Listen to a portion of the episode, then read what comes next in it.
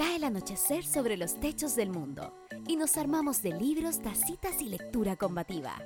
Encendemos el neón para abrir un día más la biblioteca de noche.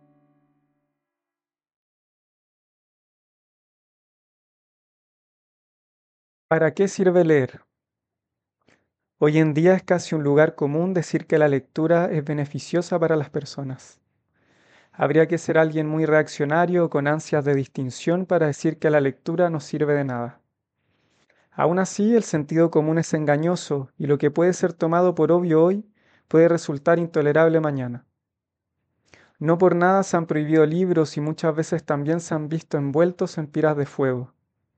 Es lo que está pasando en algunos estados de Estados Unidos como Florida, donde el último damnificado ha sido Stephen King con la prohibición de una quincena de libros de su autoría. Su respuesta implacable fue, debo estar haciendo algo bien. Porque cuando asumimos que la lectura es útil, que es beneficiosa, también estamos de forma velada prescribiendo cómo deberían ser aquellos libros y cómo no deberían ser. Y quien define eso pocas veces es el lector. La mayoría de las veces es el mercado y los políticos. El auge de la literatura de autoayuda que tiene su boom durante los años 90 ostenta como marca principal su utilidad, su promesa de autoactualización y mejora personal de quienes llegan a estos libros.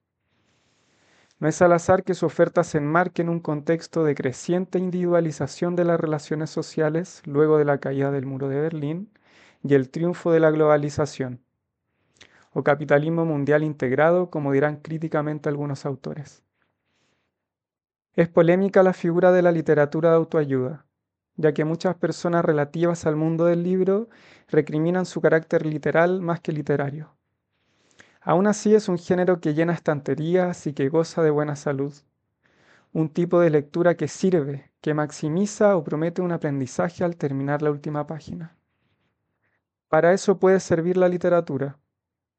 Para domesticar los sentidos, para prescribir recetas, para predibujar caminos conocidos.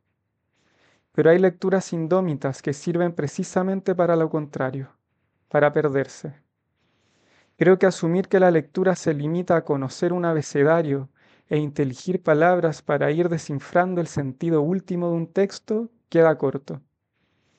Es imposible vivir sin leer, sin interpretar signos, sin hacernos ideas de lo que experimentamos. Estamos hechos de historias, la lectura nos permite conocerlas, profundizar en ellas.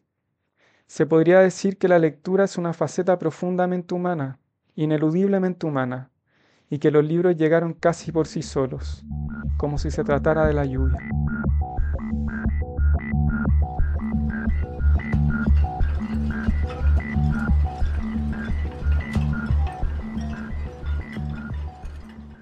¿Para qué sirve leer?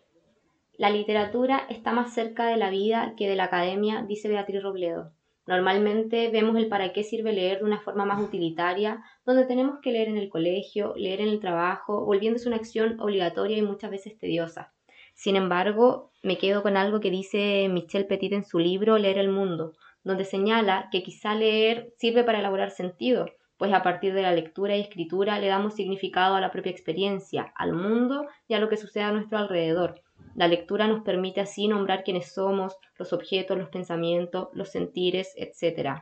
También nos sirve para desarrollar nuestra creatividad, imaginación, pensamiento crítico, capacidad reflexiva, entre otras. Pero también creo que leer es sentir, por lo que nos sirve para conectar con nuestras emociones y sentimientos, ya que al leer podemos conectar con el texto, lo que a la vez nos permite conectar con otras personas y con nosotras mismas.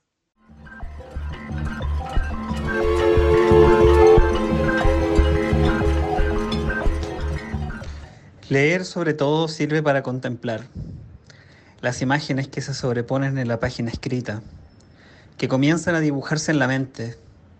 ¿Leer sirve? Digamos, ¿es útil? Leer es contemplar. Entonces, ¿qué es leer? Ingresar en mundos, realidades, subjetividades, puntos de vista. Me levanto, camino al comedor, miro el libro que dejé ayer. ¿En qué seguirá el personaje? Tomo el libro es la misma voz. Me sigue contando el devenir de los sucesos. Sigue la historia. play. El libro es antiguo y todavía incomprensible la forma en la que un cúmulo de líneas son capaces de crear imágenes complejas en la mente para hacerte viajar. Tomas el libro. ¿Qué dicen las primeras páginas? ¿De qué se trata? ¿Qué te dice? ¿Crees que lo que lees tiene relación exactamente con lo que te va ocurriendo en tu vida? ¿Solo buscas informarte? No me digas que las redes sociales no son leer. Estamos leyendo todo el tiempo. Leer pequeñas letras del celular, escribirlas en un mini teclado, o libros grandes, leerlos, sin interlineado, con interlineado, letras grandes, letras chicas, leer, leer palabras, leer situaciones, leer personas, leer el tiempo, leer emociones, leer formas, leer los ojos, leer música, leer los espacios, leer, leer, leer.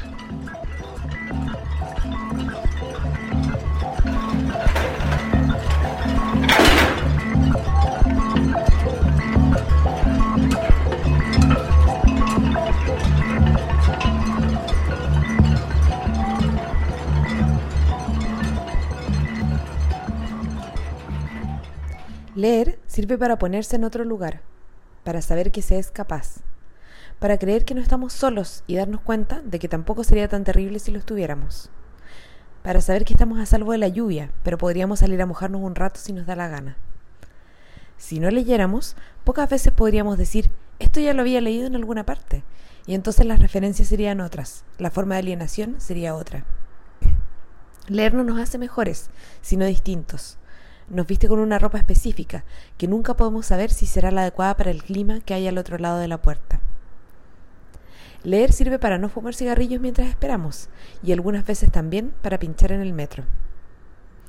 Puede ser una buena forma de evitar un desconocido, uno de esos que aparecen cada tanto y buscan conversaciones climáticas en el paradero de la micro.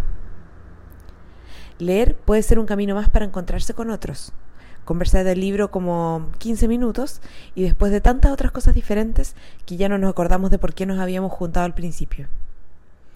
Leer, en suma, nos vuelve otros ante nuestros propios ojos, disponibles a la experiencia, la que sea, capaces de avalar maldades y crímenes tanto como comportamientos dignos de un santo. Leer, por lo tanto, es uno de los pocos pasatiempos viejos que va quedando y una manera levemente moderna de experimentar una ficción.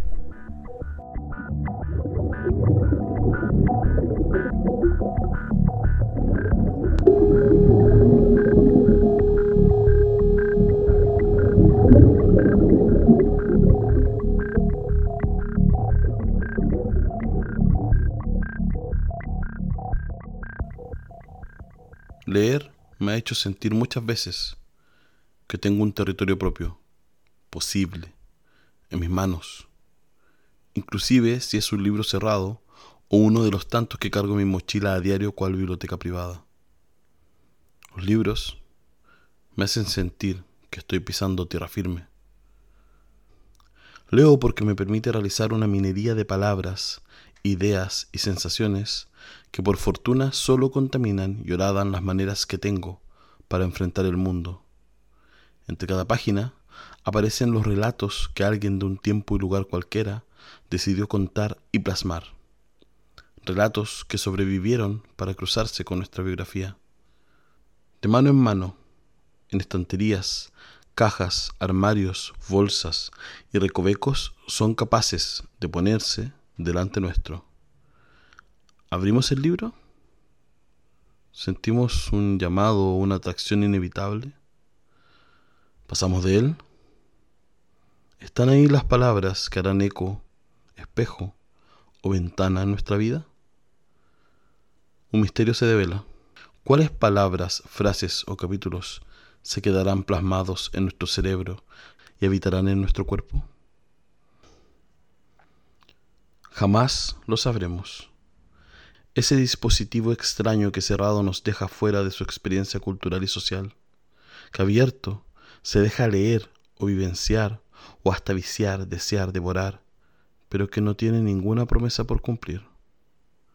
El libro jamás nos ofreció nada más que su espalda en la lejanía, que su frente difuso, ni su olor, sabor, presentación, textura ni crepitar de páginas nos develarán nada. No hay forma de encontrar el uso sin leer. Imposible saber para qué servirá de manera concreta y efectiva un libro cerrado, lo que producirá una vez leído, y a su vez, la única manera de indagar en ello es decidir abrir ese libro, interpelar sus páginas y comenzar su sendero. ¿Tendremos algo de fortuna? ¿Cuál era su destino? ¿Se transformó quizás en materia útil? No lo sabemos aún. Y sin embargo, seguimos leyendo. Apostamos por poblar nuestro cuerpo de las palabras contadas por las humanidades que decidieron advertirnos desde el pasado sobre la vida en esta tierra. La Biblioteca de Noche es producida por Bibliotank